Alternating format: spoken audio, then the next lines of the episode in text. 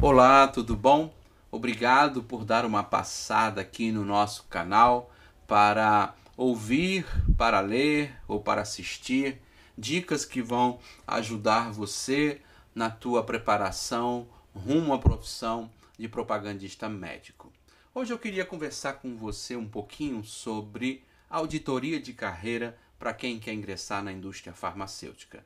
É fundamental para você que quer migrar para esta profissão ou para qualquer outra profissão fazer uma auditoria.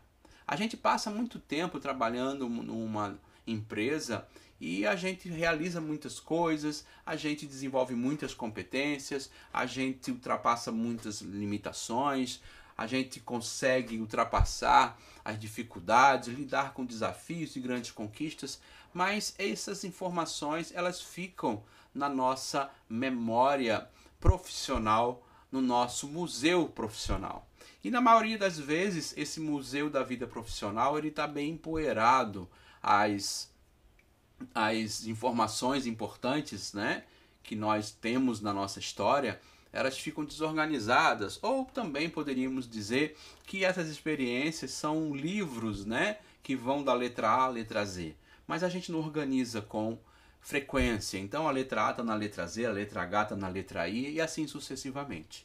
E aí você vai para uma entrevista e o entrevistador faz algumas perguntas para você e por você não ter feito essa auditoria, a tua estante está toda desorganizada e aí você fica no kikikaô e o entrevistador olha para você e diz: "É, essa pessoa tem até potencial, um currículo brilhante, mas não se preparou, não fez a auditoria de carreira".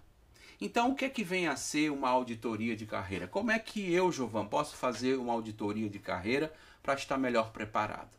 Bom, a auditoria de carreira é uma autoavaliação em que você vai fazer uma investigação bem minuciosa de coisas muito importantes relacionadas a você. Que coisas seriam essas, né? Que é, indicadores seriam esses? Primeiro, você precisa saber quais são os teus pontos fortes. Você já trabalha? Com certeza você tem pontos fortes. Né? Estes pontos fortes, eles são pontos relacionados a competências que você tem, tá? E também relacionados a comportamentos que você tem. Como é que eu posso descobrir isso, Jovan? A gente vai ver um pouquinho mais na frente ou talvez em outro áudio. Então, você precisa fazer o levantamento dos teus pontos fortes. É mais ou menos assim. No que é que eu sou bom no meu trabalho? No que as pessoas dizem que eu me destaco no meu trabalho, tanto na área comportamental como na área técnica? Quais são os meus pontos fracos, né? As minhas limitações, as minhas fraquezas que têm me atrapalhado de dar mais resultados?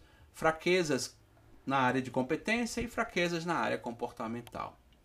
Então, isso são formas de você fazer uma auditoria básica relativa aos teus pontos fortes e aos teus pontos fracos, para que desta forma você esteja mais bem preparado para as entrevistas. Então falei aqui com vocês um pouco sobre como auditar a sua carreira para estar mais bem preparado para um processo seletivo. Faça o levantamento dos teus pontos fortes e das tuas fraquezas. Eu vou continuar sobre este assunto.